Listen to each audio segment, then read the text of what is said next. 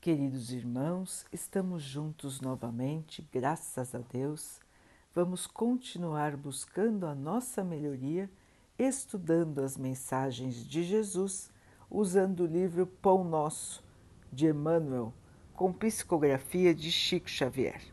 A mensagem de hoje se chama Evita contender. Ao servo do Senhor não convém contender. Paulo 2 Timóteo 2, 24. Foge aos que buscam demanda no serviço do Senhor. Não estão eles à procura de claridade divina para o coração. Apenas disputam louvor e destaque no terreno das considerações passageiras.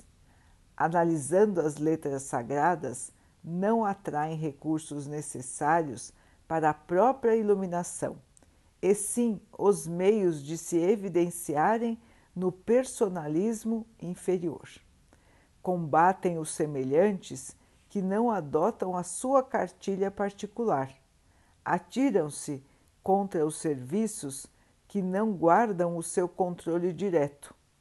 Não colaboram senão do vértice para a base não enxergam vantagens senão nas tarefas de que eles mesmos se incumbem.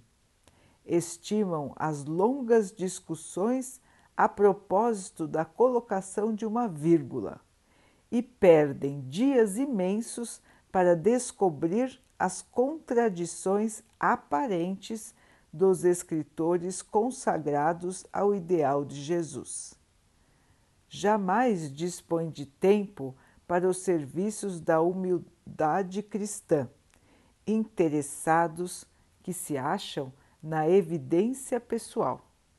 Encontram sempre grande estranheza na conjugação dos verbos ajudar, perdoar e servir.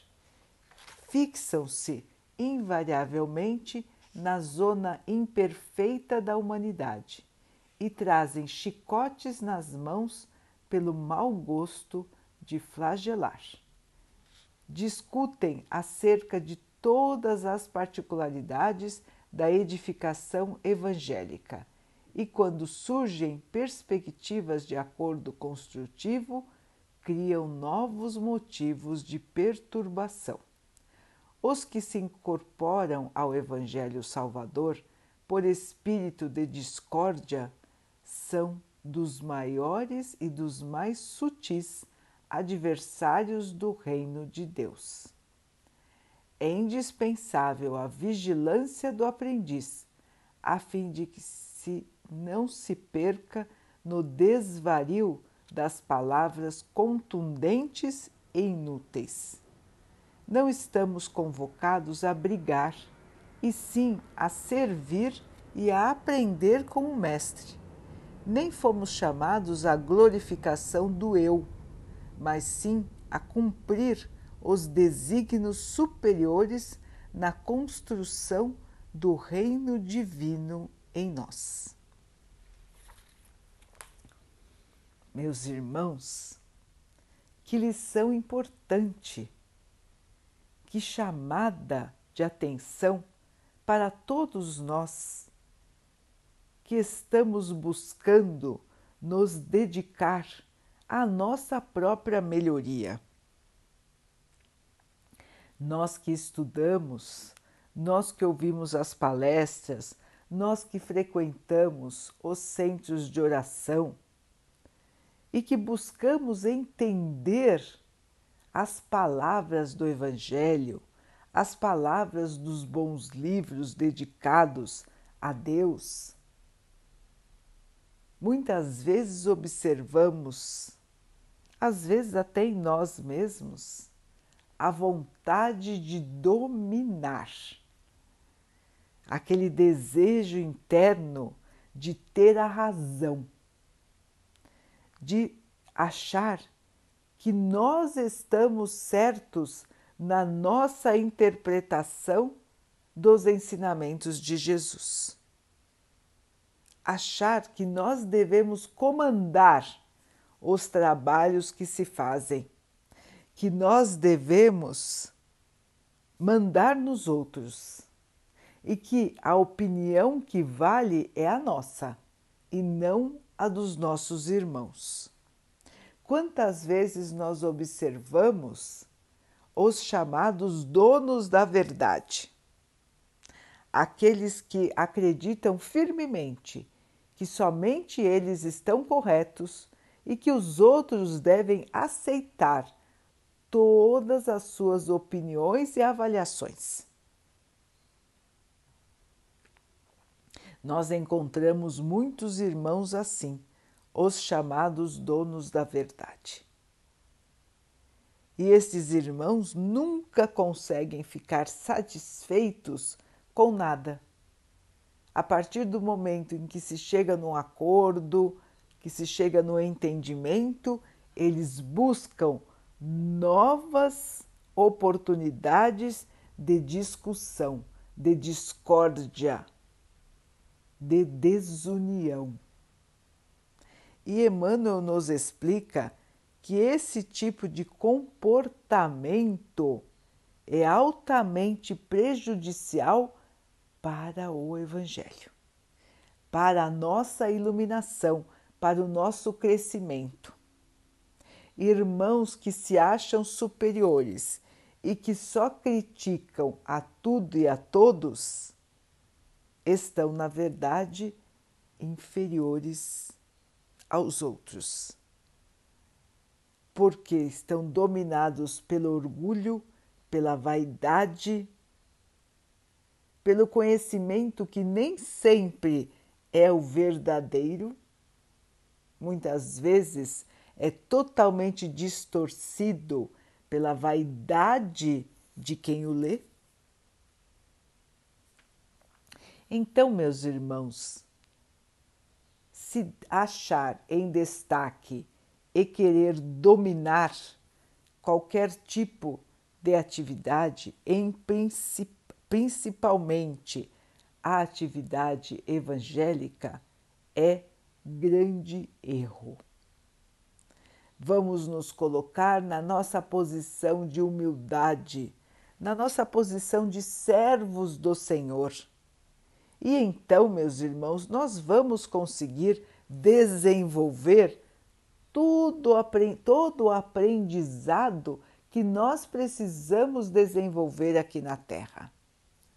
Ninguém se ache emissário do Senhor, ninguém se ache grande sábio, grande interlocutor com Deus, com Jesus, grande mensageiro. Irmãos, nós somos todos iguais. Alguns têm mais tarefas do que os outros, porque alguns são mais devedores do que os outros. Então, queridos irmãos, devemos ter isto em mente. Somos seres que erraram muito no passado, podem estar errando muito no presente e estão buscando a sua evolução, o seu crescimento, o seu amadurecimento e principalmente estão buscando ser dominados pelo amor. Aprender a amar, aprender a respeitar os nossos irmãos nas suas posições, nas suas crenças, nas suas opiniões.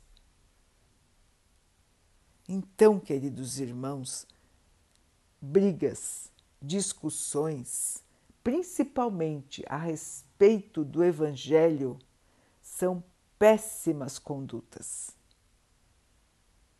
O momento é de união, o momento é de humildade, fraternidade, trabalharmos como irmãos que somos e levarmos a mensagem do nosso Mestre para o maior número possível de irmãos que ainda não o conhecem ou que o esqueceram, achando que Jesus estaria dentro de um livro e que ele estaria numa região inacessível.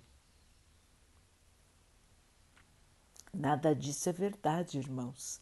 Jesus é vivo, Jesus está conosco todo o tempo, está observando nossas atitudes, nossos pensamentos, nossos sentimentos e está pronto para nos auxiliar. Mas nós precisamos fazer a nossa parte, caminhando no bem, caminhando na verdade, na humildade, na paciência. E assim, queridos irmãos, temos um caminho lindo para seguir o caminho da evolução, do crescimento, do aprendizado, da, da boa luta, do bom combate, que é aquele que busca a luz, a união, a alegria, a paz de todos. Esse é o combate que nós precisamos fazer, irmãos, e esse combate não é com os outros, é conosco. É combater o que existe de inferior dentro de nós. Esse é o único combate que nós devemos ter em nossas vidas. Combater as nossas más tendências e não a os nossos irmãos. Então lembremos disso, irmãos. O único combate que é válido, o único combate que nós devemos sempre exercer é o combate da nossa inferioridade. E para os nossos irmãos, o que devemos oferecer é a nossa compreensão, a nossa paciência, a nossa humildade e o nosso amor.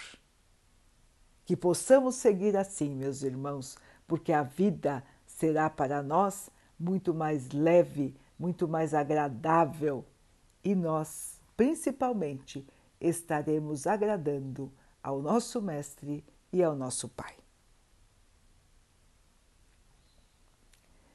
Vamos então orar juntos, irmãos, agradecendo ao Pai por tudo que somos, por tudo que temos, por todas as oportunidades que a vida nos traz para que possamos aprender, mudar e nos iluminarmos.